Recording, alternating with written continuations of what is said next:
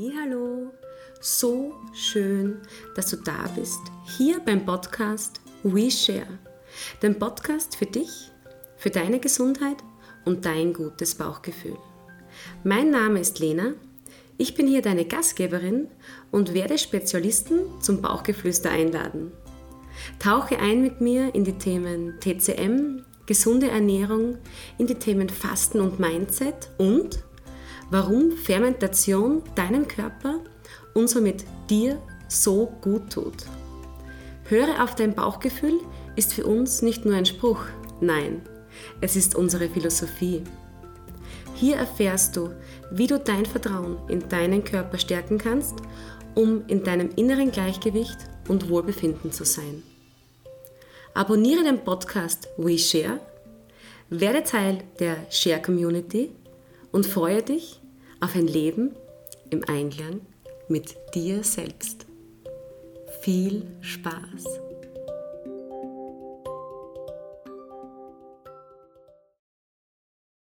So, lieber Georg, schön, dass du heute da bist. Liebe Lena, vielen Dank für die Einladung. Also ich bin stolz darauf, es freut mich, dass ich euer erster Gast sein darf und bin schon sehr gespannt, was mich heute erwartet und welche Fragen du für mich vorbereitet hast. Ja, es sind ein paar spannende dabei. ähm, ich würde sagen, wir starten gleich los. Ich selbst, ich liebe ja die Scherpflamme. Es ist eine fermentierte japanische Aprikose. Kannst du mir in fünf Sätzen sagen, warum ist Share Ja, ich glaube, das ist gar nicht so leicht in fünf Sätzen zu erklären, aber ich werde mal versuchen, den Einstieg hier zu schaffen. Wir sagen ganz unbescheiden, Share ist wahrscheinlich das spannendste Lebensmittel unserer Zeit. Und obwohl es so einfach ist, sind es doch sehr komplexe Dinge, die rundherum sind. Es ist so, Share ist eine japanische Aprikose. Wir mhm. sagen liebevoll Scherpflaume dazu oder grüne Pflaume dazu. Der botanische Name ist Prunus mume. Mhm. Und viele werden vielleicht schon die Umeboshi mal äh, gesehen oder gehört haben davon, die japanische Salzpflaume. Das ist dieselbe Frucht, die allerdings im Gegensatz zu unserem Produkt in Salz fermentiert und nicht in eigenem Fruchtsaft, so wie das bei uns passiert. Das macht dann auch einen Geschmacksunterschied aus. Und wenn wir schon so reinsteigen, unsere Frucht fermentiert für 30 Monate. Das ist ein Zeitraum, den kein anderes Produkt, von dem ich kenne, ähm, erreicht.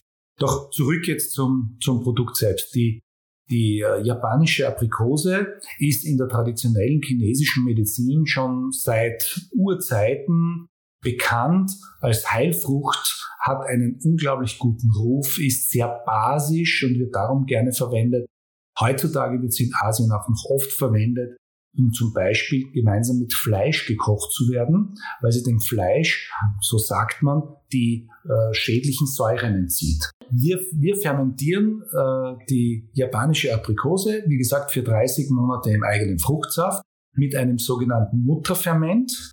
Das ist das eigentliche Geheimnis des Produkts. Das wird seit Generationen äh, verwendet und äh, ist darum unglaublich reich an Enzymen und Mikroorganismen. Das diese sind dann auch im fertigen Produkt enthalten und die unterstützen dann entsprechend unser Wohlbefinden, den Körper, machen das Produkt so wertvoll. Darf ich da nur kurz einhaken? Ähm, Enzyme und Mikroorganismen, das heißt, diese Scherpflaume, diese kleine Superfrucht, sage ich einmal, bewirkt ja extrem viel. Durch die Einnahme von Scher ist es nicht nur so, dass man einen besseren Stuhlgang bekommt, nein, man schleust sozusagen Enzyme und Mikroorganismen in den Körper hinein und dadurch kann der Körper diese aufnehmen, spalten und äh, weiterverarbeiten. Ja, also die Mikroorganismen sorgen ja dafür, dass in unserem Körper die Nahrungsmittel entsprechend verwertet, aufgespalten werden.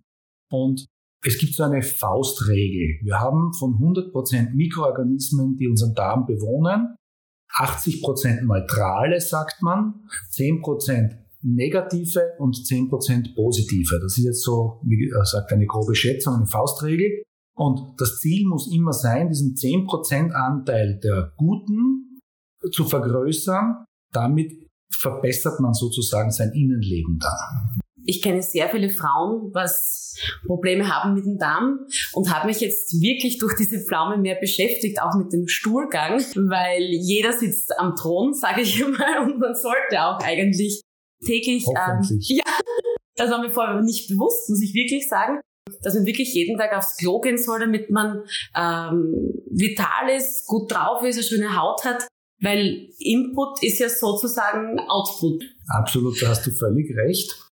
Es ist ja auch so, dass äh, wir uns sehr stark in die TCM hinein orientieren.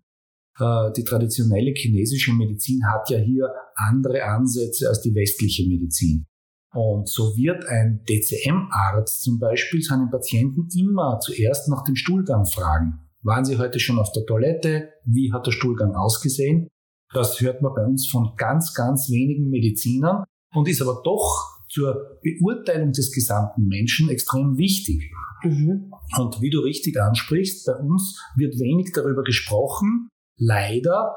Wir merken langsam jetzt, auch durch unsere Arbeit, dass die Leute offener werden. Wir animieren sie, sich selbst das Ergebnis sozusagen anzuschauen und auch darüber zu sprechen und sich darüber Gedanken zu machen weil es wirklich aussagekräftig und wichtig ist, um Rückschlüsse daraus zu ziehen, was fehlt mir, was brauche ich, wovon habe ich zu viel, warum fühle ich mich nicht 100% fit. Also es ist schon ein ganz spannendes Thema. Äh, wie gesagt, ich nehme schon vier Jahren wirklich schon täglich die Scherpflaume, deswegen habe ich Gott sei Dank diese Probleme nicht.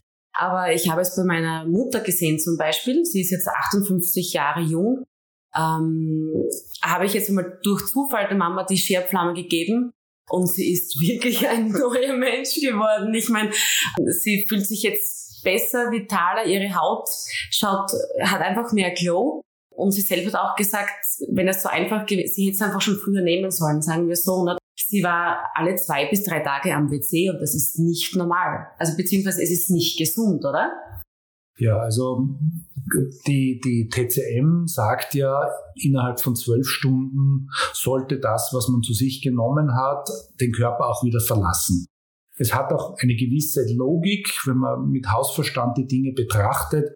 Ähm, was soll der Körper noch tun mit den Dingen, die er bereits verarbeitet hat? Sie werden ja nur mehr weiter transportiert sozusagen. Wenn Menschen jetzt wirklich äh, nur alle paar Tage auf die Toilette gehen können, so war das äh, in unserer Medizin bis vor nicht allzu langer Zeit durchaus noch als normal angesehen. Zwischenzeitlich ist es so, dass die meisten Ärzte erkannt haben, dass es nicht normal ist, wenn man nur zweimal die Woche auf die Toilette geht. Ich habe es so toll gefunden, wie ich eben euren Folder online gesehen habe, dass wirklich dort auch steht, welche Farbe hat dein Stuhl? Also ich, ich habe mir noch nie diese Frage gestellt, ich habe auch noch nie so hingesehen, aber ich glaube, gerade Zeiten wie diesen ist Achtsamkeit ein gutes Thema und da hat man halt Zeit gehabt, auch zu sehen, was das Output ist. Und wenn man sich damit beschäftigt, wird man wirklich sensibilisierter und es tut einem einfach kurzum gut. Aber ich glaube, da können wir noch total lange drüber sprechen. Ich glaube, über das machen wir einen eigenen Podcast. Ja, ja, genau, das stimmt. So, so Game of Thrones. Irgendwie genau. unter diesem Aspekt ähm, statt Couchgeflüster, WC-Geflüster. WC-Geflüster ist gut, Zum Beispiel, ne? Weil jeder hat ja seinen Thron, weil jeder ist ja ein König und eine Königin, aber was für mich total spannend war, wo ich auch erst durch die Share Original draufgekommen bin, Thema Fermentation. Kannst du so ein bisschen davon erzählen, woher kommt die Scherpflaume, wie wird sie angebaut und ein bisschen den Prozess der Vorfermentation und Fertigfermentation? Mhm. Ja, Fermentieren ist ja in allen Kulturkreisen der Welt ein altes Thema. Jede Kultur hat ihre eigenen Produkte, die sie fermentiert und hat ihre eigene Art der Fermentation. Und wir selbst sind ja auch permanent von fermentierten Produkten umgeben, oft ohne es zu wissen. Denn ich beginne jetzt einmal bei Wein und Bier. Auch das sind fermentierte Produkte. Durch Hefe, Zucker in Alkohol umgewandelt. Kaffee Kaffee wurde, bevor er geröstet wird, fermentiert. Kakao ohne Fermentation wäre Kakao nicht das Geschmacksprodukt, dass er ist. Mhm. Und das kann ich jetzt unendlich weiter fortsetzen. Es ist nicht nur Sauerkraut und Joghurt. Es sind einfach verschiedene Methoden, verschiedene Arten von Bakterien und das alles fassen wir zusammen unter dem Begriff Fermentieren. Ich habe hier mal einen ganz tollen Ausdruck gehört sage ich meistens in geselliger Runde, fermentieren ist verrotten unter kontrollierten Bedingungen. Das klingt jetzt nicht so appetitlich, aber trifft sehr, sehr gut auf den Punkt. Äh, zurückzukommen auf die Share Original, das Ausgangsprodukt ist die japanische Pflaume, Prunus mume, die wächst in weiten Teilen Südostasien. Und speziell unser Produkt wächst in einem 150 Quadratkilometer großen Bienenschutzgebiet wild. Das heißt, es sind keine Plantagen, sondern das wächst dort als ganz normale Vegetation. Wird betreut von den ansässigen Bauern dort vor Ort, wobei die nicht äh, sehr stark eingreifen, sondern die unterstützen die Pflanzen einfach in ihrem Wuchs, aber das wird jetzt zum Beispiel nicht gedüngt, wird nicht gespritzt, ist also naturbelassen. Bio darf man bei uns nicht sagen, weil sonst müssten wir es hier vor Ort wieder zertifizieren. Das ist ein sehr aufwendiger Prozess, den wir ähm, bisher nicht gemacht haben, aber sie sind natürlich, sagen wir es mal so. Diese Bauern betreuen eben verschiedene Regionen, verschiedene Bereiche und wir haben mit ihnen äh, Verträge abgeschlossen, dass wir eine bestimmte Selektion am besten geeigneter Früchte für uns bekommen. Und dafür werden sie auch über dem Durchschnitt von uns entlohnt. Das heißt, wir versuchen hier sehr fair mit ihnen zusammenzuarbeiten wir greifen auch in diese Prozesse nicht ein. Das heißt, sie können ihre traditionellen Methoden anwenden und es funktioniert für beide Seiten bisher ausgezeichnet. Darf ich da kurz fragen, also kann ich mir das so bildlich vorstellen? Alles grün, also wild wachsend. Sie gehen dort wirklich mit, mit Korb von Baum zu Baum und ist es eine händische Ernte? Es ist eine händische Ernte, absolut. Üblicherweise ist es so, dass, äh, vielleicht kennt man das von der Olivenernte, äh, dass Netze oder Tücher aufgebreitet werden unter dem Baum. Die Bäume werden dann nicht maschinell, sondern händisch gerüttelt. Und die Früchte, die abfallen, die werden dann verwendet. Also wirklich äh, von, von Anfang an schon sehr mit Liebe gepflückt. Richtig, richtig. Genau, genau so ist es. Es ist einfach eine nicht industrielle Arbeit. Und die Früchte werden dann gesammelt, sortiert. Wie gesagt, die am besten für uns geeigneten bekommen wir dann. Und die werden dann in der, ähm, ich sage jetzt mal, in einer Art Genossenschaft äh, zur Fermentation vorbereitet. Das funktioniert so, dass die Früchte mit feinen Nadeln durchlöchert werden, um den Saftaustritt zu erleichtern. Die Früchte selbst haben nicht sehr viel Saft und sind auch relativ sauer. Also es ist nicht so wie unsere Aprikosen, wenn sie reif sind, dass man da gerne hineinbeißt und dass die süß sind. Nein, diese Früchte kommen dann in einen Gärbottich, einen Fermentationsbottich, wo bereits sich Saft von früheren Fermentationen befindet. Das nennen wir Mutterferment. Und dieses Mutterferment ist dort bereits seit Generationen im Einsatz, seit vielen Generationen. Darum ist es auch so wertvoll. Denn durch diese Entstehungsgeschichte ist eben in diesem Mutterferment eine unglaubliche Bandbreite, Vielzahl an Mikroorganismen und Enzymen bereits vorhanden, die dann auf die Früchte einwirken können und die Fermentation äh, erst ermöglichen. Das heißt, die sind dann wirklich 30 Monate werden diese fermentiert. Man lässt sich hier wirklich Zeit. Ich kenne selber von der, vom Sauerteig. Eine lange Gärung oder Teigführung ist ja auch viel gesünder für den Körper. Also 30 Monate ist wirklich Hut ab. Also ich glaube, mehr geht nicht, oder? Es würde natürlich noch wesentlich mehr gehen. Die Frage ist immer nach der Sinnhaftigkeit und was gewinne ich dadurch noch. Also ich kann dir jetzt schnell ein anderes Beispiel nennen, das du bestimmt kennst, Prosciutto. Es gibt in Italien Prosciutto, die sind auch über 30 Monate fermentiert. Das sind aber Spezialitäten. Das ist nicht mehr für jedermanns Gaumen geeignet. Oder es gibt auch viele Käse, die 30 Monate und mehr äh, fermentieren. Oder auch ein ganz tolles Beispiel aus Italien, Balsamico-Essig. Da gibt es welche, die über 100 Jahre alt sind. Das ist total spannend, oder? Ich meine, auf solche Gedanken kommt man wirklich durch, durch eine Pflaume, also eine japanische Aprikose. Aber es stimmt, ja, es ist sehr, sehr spannend. Ähm, 30 Monate kurz noch in der Fermentation. Hat das einen gewissen Grund, warum gerade 30 Monate? Ja, weil 30 Monate, das ist in etwa der Zeitraum, wo sich dann die, die äh, Geschwindigkeit der Bakterienvermehrung rapide abzunehmen beginnt. Also bis dorthin läuft sie einigermaßen stabil. Dann sind alle Inhaltsstoffe sozusagen oder die meisten Inhaltsstoffe umgewandelt, ein Großteil. Und ab diesem Zeitpunkt wird der Prozess einfach viel, viel langsamer. Und diesen Abschnitt nennen wir Vorfermentation. Denn die Wahrheit ist, das Produkt fermentiert sozusagen bis in alle Ewigkeit weiter. Natürlich irgendwann einmal ist auch die Fermentation beendet, aber die Mikroorganismen, die haben sozusagen ein, ein Gedächtnis. Also man kennt das von gefriergetrockneter Hefe. Wenn ich die in warmem Wasser wieder auflöse, wird sie aktiv. Ich kann mein Brot backen damit. Mhm. Ja, und auch hier ist es so, die schlafen sozusagen dann ein. Und wenn wir dann das Produkt zu uns nehmen mit dem warmen Wasser, aktivieren wir das und wir wecken sie wieder zum Leben. Schöne, das ist jetzt bildlich gesprochen. Ja, ich wollte gerade sagen, total eine schöne Geschichte. Also ich darf euch wirklich gratulieren. Ich bin immer wieder geflasht. Ja, da fehlen, mir, da fehlen mir die Worte und das heißt schon etwas. Genau, jetzt sind wir ja im Prozess der Vorfermentation. Es ist dann ja so, dass die, die Früchte ähm, in der Schweiz fertig bearbeitet oder verarbeitet werden. Wie, wie schaut hier der Prozess aus? Ja, es ist so, dass wir bereits im frühen Stadium beginnen, die Qualität der Produkte zu kontrollieren. Es gibt hier internationale unabhängige Institutionen, die auf Inhaltsstoffe untersuchen, auf Schwermetalle, auf Pestizide etc. Also in Summe sind hier über 450 Inhaltsstoffe, die untersucht werden, weil wir einfach sehr darauf achten wollen, dass wir ein sozusagen sauberes Lebensmittel erzeugen, dass, wir, dass hier nichts passiert.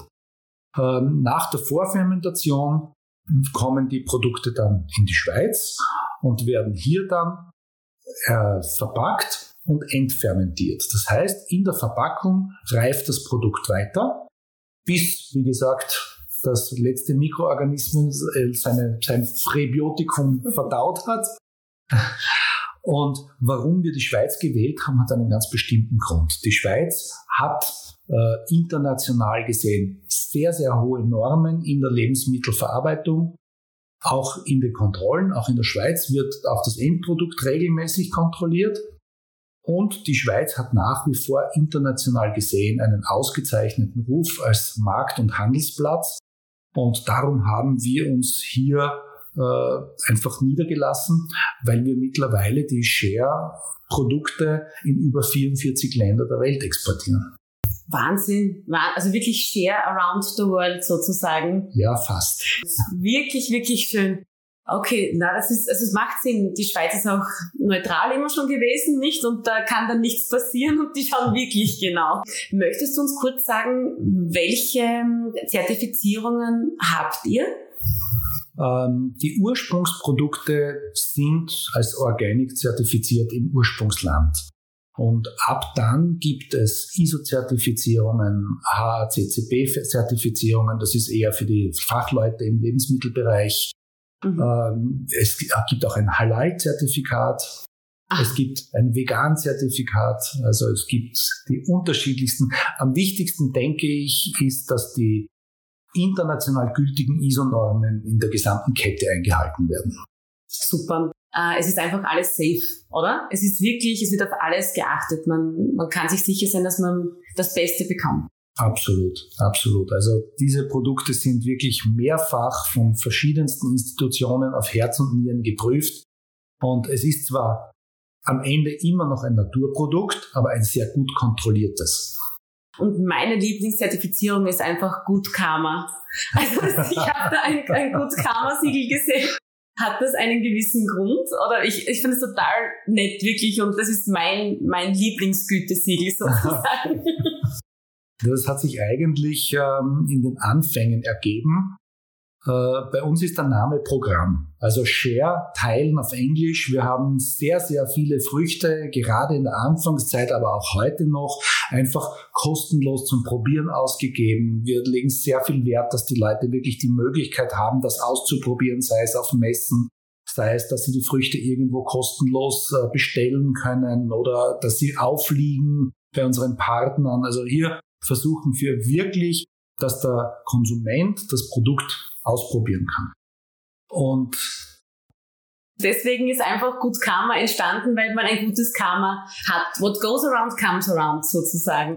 Genau, aus dem heraus haben uns unsere Kunden eigentlich dorthin geführt, weil sie sagen, es gibt ein gutes Gefühl und es ist einfach fair und nett und äh, nachhaltig so zu handeln, dass man mit seinem Produkt den Leuten Gutes tun möchte. Top, wirklich, wirklich top.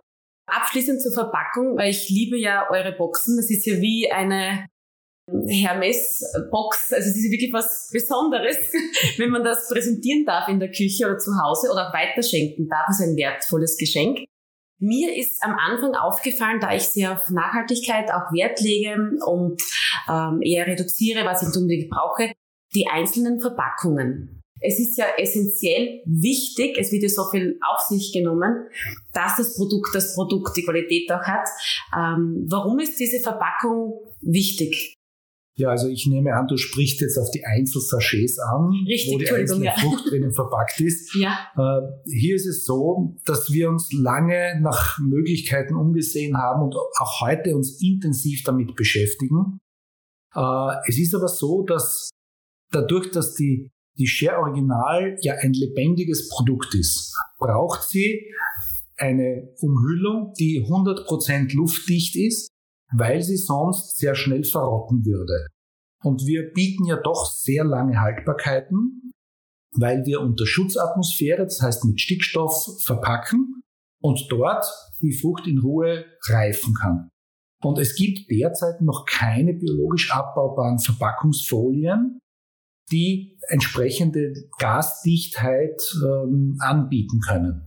Mhm. Wenn in, ich denke, in absehbarer Zeit das soweit ist, dass diese Folien angeboten werden und auch verarbeitbar sind. Das muss man ja auch dazu sagen. Es ist ja, hilft ja nichts, wenn es die Folie gibt, wenn ich sie dann nicht mit normalen Maschinen verarbeiten kann, sondern sie mit, weiß ich nicht, Klebstoff zubicken muss, um das Ganze jetzt überspitzt mal zu formulieren. Mhm. Äh, sobald das verfügbar ist, werden wir sofort umstellen und das auch anwenden. Und unsere Überverpackung, wo es nicht so auf die Feinheiten ankommt, die ist ja bereits biologisch abbaubar. In Zukunft kommt die, die Share ja ausschließlich in der Kartonbox. Derzeit gibt es sie noch im Standbeutel. Und, aber auch der Standbeutel ist biologisch abbaubar. Und die Box, dadurch, dass sie zu 100 Prozent aus Karton besteht, natürlich auch. Super. Ja, ich meine, ich habe so kurz ansprechen wollen eben, dass die Einzelsachets äh, verpackt sind. Wobei ich aber auch dazu sagen muss, obwohl ich so ein ähm, Nachhaltigkeitsfreak bin, muss ich sagen, es ist schon auch sehr bequem, wenn man ein Einzelsachet hat, weil ich bin ja auch viel unterwegs das habe ich immer bei mir und da kann nichts passieren und ich schenke auch gerne ein einzelnes Sachet weiter. Meiner Mama zum Beispiel. Also das sind nicht mehr einzelne Sachets, das sind schon mehrere Sachets, aber das ist eine, eine andere Geschichte. Was würdest du jemandem raten? Wie soll man Share zu sich nehmen? Das ist eine relativ schwierige Frage, weil jeder ein Individuum ist mit unterschiedlichen Voraussetzungen, sei es jetzt Größe, Gewicht, aber auch wie er sich ernährt und ernährt hat. Also das ist schon sehr komplex. Aber ich kann eine Faustregel sagen. Auch hier lehnen wir uns wieder sehr stark an die TCM an. Und deswegen empfehlen wir, dass man eine Frucht am Abend vor dem Zubettgehen isst und einen halben Liter körperwarmes Wasser dazu trinkt. Warum das körperwarme Wasser? Einerseits wird die Magensäure verdünnt und es kommt die Frucht dann auch schneller in den Darm, wodurch weniger Mikroorganismen abgetötet werden und sie dann dort ihre Tätigkeit nachkommen können.